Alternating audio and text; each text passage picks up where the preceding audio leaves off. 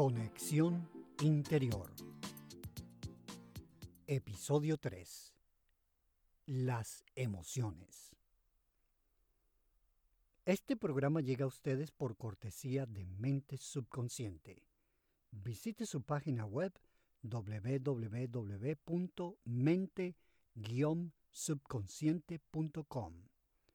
Mente Subconsciente, un portal para la autohipnosis, la autoayuda y superación personal.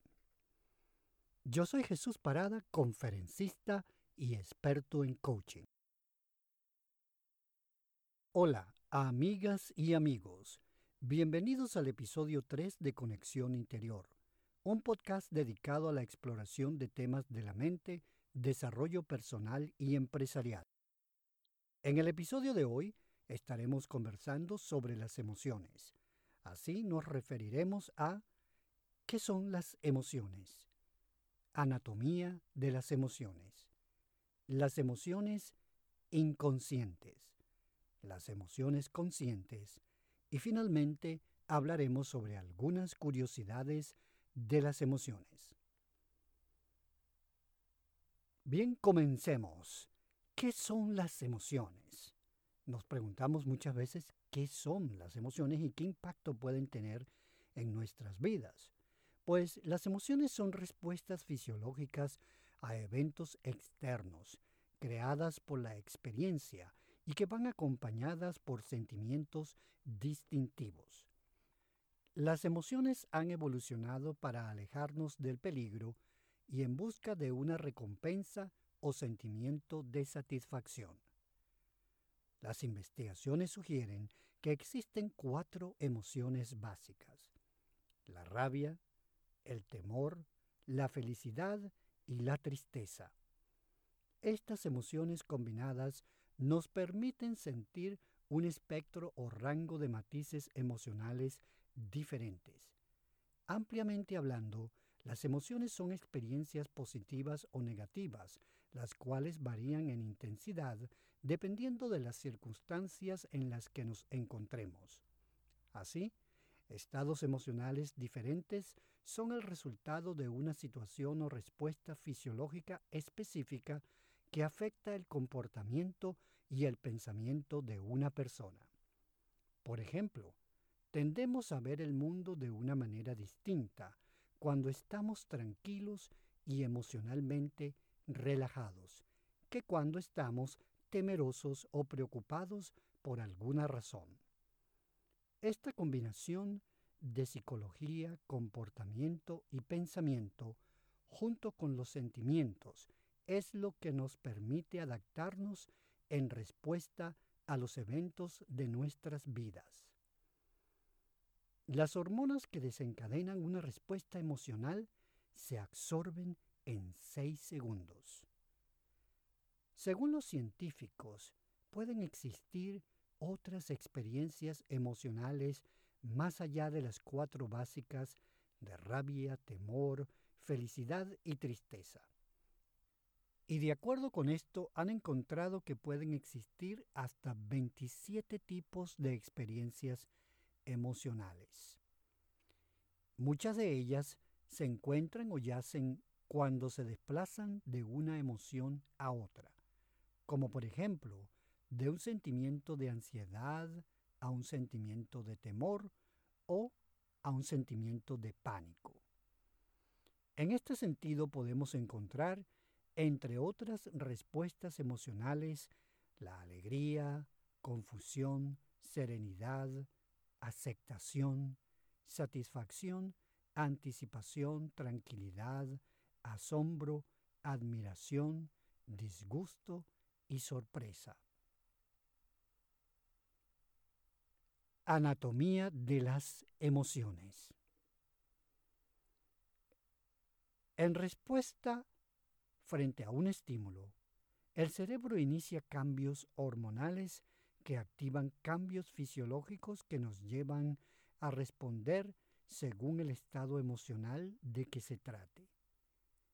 Esa respuesta fisiológica implica cambios en la frecuencia cardíaca, alteración del flujo sanguíneo hacia los músculos y sudoración, entre otras, dependiendo de la intensidad de la emoción de que se trate. Tales cambios pueden sentirse conscientemente, incrementando la intensidad emocional. Cuando hablamos de felicidad y tristeza, la serotonina, dopamina, oxitocina y las endorfinas son hormonas que afectan nuestra felicidad profundamente. Las emociones se sienten a través del cuerpo, en diferentes partes de éste, dependiendo de la emoción de que se trate. Por ejemplo, en el caso de la felicidad, el cerebro produce la mayor parte de las hormonas relacionadas con dicha emoción, lo cual se traduce en un aumento de la frecuencia cardíaca. Aquí, gran cantidad de serotonina es producida por el intestino grueso y como consecuencia de este proceso, que es un proceso fisiológico, un sentimiento de bienestar se extiende por todo el cuerpo.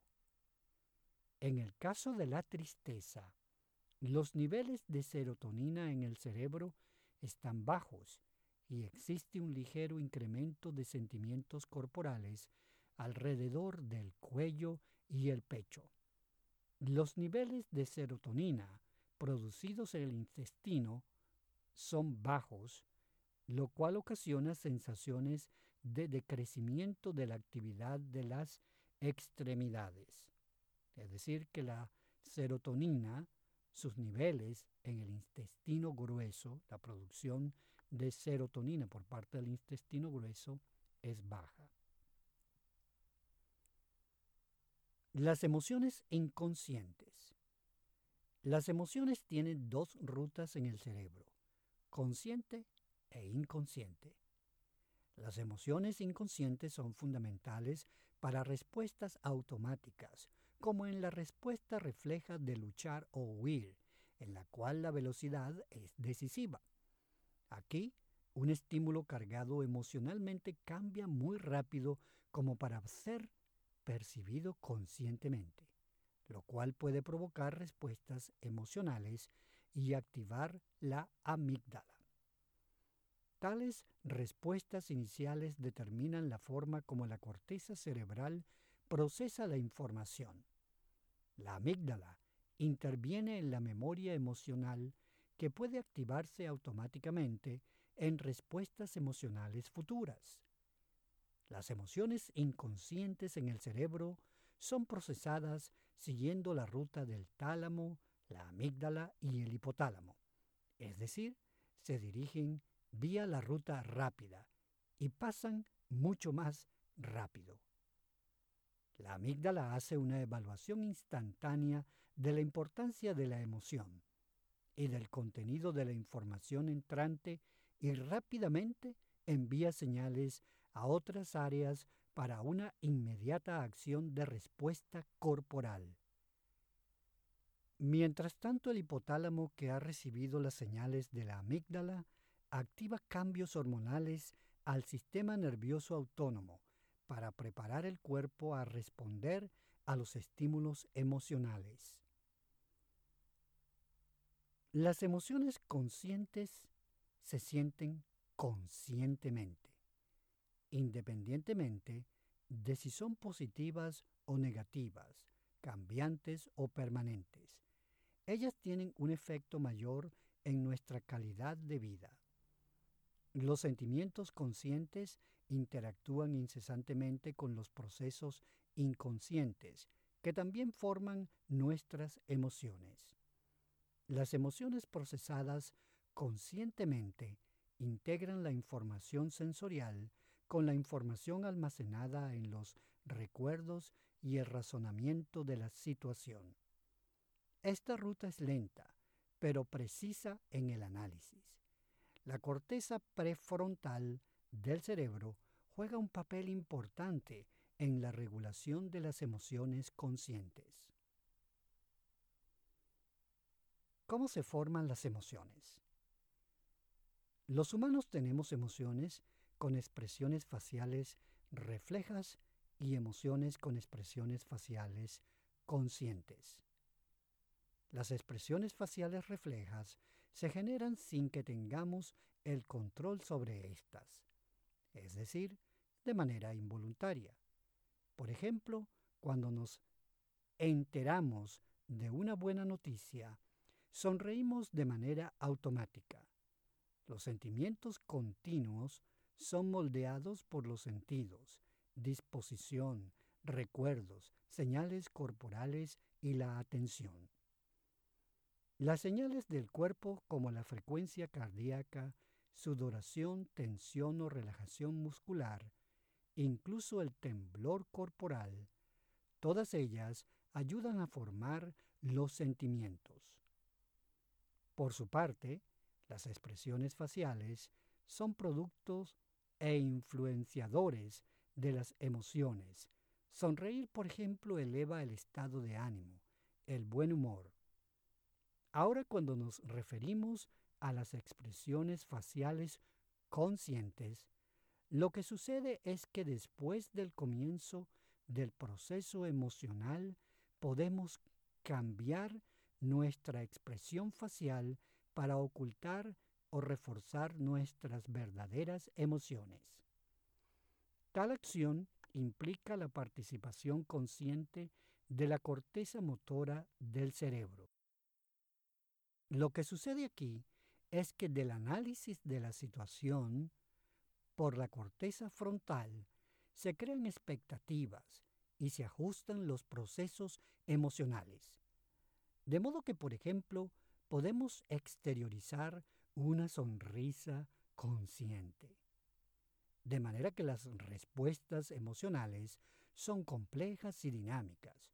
Surgen cuando respuestas innatas rápidas a un estímulo interactúan con un análisis detallado. Las respuestas innatas evolucionaron como las reacciones más beneficiosas a estímulos clave. Cuando uno de estos estímulos ha captado la atención de un individuo, es seguido por una evaluación racional. Luego, el cómo las emociones de esa persona cambien está determinado por su disposición, sus experiencias pasadas y su evaluación de múltiples fuentes de información. Las respuestas emocionales evolucionan con el tiempo, desde emociones protectoras a más complejas y avanzadas reacciones. Por ejemplo, en una oportunidad mientras visitaba la sección de horror de un parque temático, fui presa de una situación por parte de un individuo empleado de dicho parque que se vestía horripilantemente. Se apostaba, se escondía detrás de un árbol en el camino y cuando los visitantes iban pasando desprevenidos, descuidado, este hombre salía de improviso de manera súbita, gritando y pretendiendo que iba a atacarlos. Por supuesto, en mi caso personal eso me produjo un gran estrés emocional, un gran temor emocional y por supuesto luego que me di cuenta de que se trataba de simplemente una broma, para asustarme, una broma para jugarme un, una treta emocional de manera de producirme terror. Luego, pues, entonces vino la situación de calma y de disfrute, porque entonces ya podía reírme de aquello, podía reírme de la situación y podía disfrutar de ver cómo otras personas también sufrían la misma emboscada de terror. Pero al final de, cuentas, todo el mundo estaba feliz y disfrutando del parque. De manera que aquí, en una primera etapa, en el caso de las emociones, se capta la atención de la persona, ¿verdad? Con un estímulo emocional. Y luego la amígdala responde temprano para preparar el cerebro consciente a fin de esperar una percepción importante. Ahora en cuanto a las emociones versus los estados de ánimo. Las emociones son transitorias, surgiendo a partir de pensamientos, actividades o eventos que actúan como claves para una conducta adaptativa. Mientras que los estados de ánimo pueden durar horas, días e incluso meses. Una alegría repentina al ver una persona muy querida que no has visto en mucho tiempo puede provocarte una gran e intensa emoción y puedes hasta llorar de felicidad. Por el contrario, estar triste o preocupado por alguna razón, como por ejemplo una gran pérdida económica o cómo superar un problema laboral, causa una situación que afecta el estado de ánimo del individuo. Las emociones tienden a expresarse en el momento, los estados de ánimo no. Curiosidades sobre las emociones. Vamos a empezar entonces nuestra sección de curiosidades y en este caso pues estamos hablando de curiosidades sobre las emociones. En primer lugar tenemos que solo los humanos lloramos y a ciencia cierta no se sabe por qué lo hacemos, sobre todo cuando tanto la tristeza como la alegría pueden hacernos llorar. El llorar sirve como una función interpersonal que señala que estamos en un estado de distrés emocional que provoca una respuesta social. También sirve para hacer catarsis, comprometiendo completamente nuestras emociones cuyo procesamiento es bueno para la salud mental. Otra emoción nos dice que, por ejemplo, el caso de la risa, la relación que resulta de un ataque de risa inhibe la respuesta biológica de luchar o huir. De modo que la risa nos permite relajarnos y disfrutar del momento e incrementar nuestro poder personal, nuestra conexión interior. Asimismo tenemos que las emociones son contagiosas y que los humanos tratamos de emular mutuamente nuestras expresiones. Tenemos el caso, por ejemplo, de los bostezos también, que cuando vemos a una persona que está bostezando, podemos tender también a bostezar al mismo tiempo, es decir, que nos comprometemos con esa persona en ese acto de bostezar también sentimos deseos de bostezar. Eso es algo parecido a este caso de que tratamos de emular mutuamente nuestras expresiones. Ahora, de acuerdo con el portal en inglés Tenemos algunos datos bien interesantes acerca de las emociones. Por ejemplo, la gente tiene muchas caras. Se cree que un individuo posee más de 10.000 expresiones faciales sutiles, pero lo que es más impresionante es que la mayoría de las personas pueden percibir los más sutiles cambios en nuestras expresiones porque hemos evolucionado para ser capaces de reconocer los más íntimos cambios en las emociones según, según nuestras expresiones faciales. Otro hecho interesante es que todas las personas nacen con emociones básicas y las reacciones normales a estas emociones no necesariamente se aprenden viendo a sus padres. Lo sabemos porque incluso los niños que nacen ciegos seguirán teniendo las mismas expresiones faciales que todos los demás, como sonreír cuando son felices o fruncir el ceño cuando están tristes. Otro punto interesante acerca de las emociones es que éstas duran incluso más que la memoria. Muchas personas pueden recordar cómo se sintieron emocionalmente durante una determinada situación. incluso si los detalles más finos son confusos. Estudios de personas con amnesia y Alzheimer encuentran los mismos resultados. Incluso si alguien no puede recordar quién es, puede recordar las emociones de su vida pasada. Otra curiosidad emocional es que mucha gente predica tener una mentalidad positiva y siempre están tratando de ser felices 24 horas por 7 días. De hecho, a veces es muy saludable mentalmente estar triste y ser capaz de hacer frente y procesar la tristeza es mucho mejor que empujar tus emociones negativas profundamente.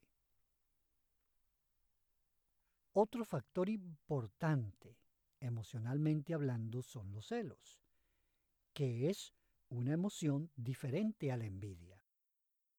Si sientes una punzada en el estómago cuando escuchas que tu amigo de la escuela secundaria tiene más éxito que tú, eso es realmente envidia.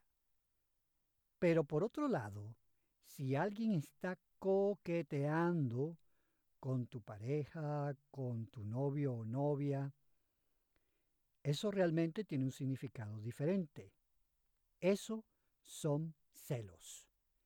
La diferencia clave es que la envidia es lo que sientes cuando quieres algo que no tienes. Y celos es cuando algo que ya tienes está siendo amenazado. Y para finalizar con nuestras curiosidades acerca de las emociones, debemos decir que según una investigadora llamada Bárbara Fredrickson de la Universidad de Carolina del Norte, el concepto romántico de amor verdadero en la sociedad es defectuoso. Ella afirma que la parte cariñosa del amor se puede sentir por casi cualquier persona durante pequeños momentos de admiración y respeto. La principal diferencia es cuando las personas entran en una relación. Durante el sexo, sustancias químicas llamadas oxitocina y vasopresina se liberan en el cerebro, que hacen que las personas se enamoren. Sin embargo, algunas personas tienen más receptores para estos productos químicos que otros. Por lo tanto, las personas que tienen más receptores de oxitocina son más propensas a permanecer en una relación a largo plazo. Y bien, amigas y amigos, así hemos llegado al final del episodio 3 de Conexión Interior. En este episodio hemos conversado sobre las emociones y así nos hemos referido a qué son las emociones, la anatomía de las emociones, las emociones inconscientes, las emociones conscientes y finalmente hemos hablado acerca de algunas curiosidades sobre las emociones. Solo nos resta invitarlos a escuchar nuestro próximo episodio donde estaremos hablando sobre el lenguaje corporal. Este episodio de Conexión Interior ha llegado a ustedes por cortesía de Mente Subconsciente. Visite su página web www.mente-subconsciente.com. Mente Subconsciente, un portal para la autohipnosis, autoayuda y superación personal.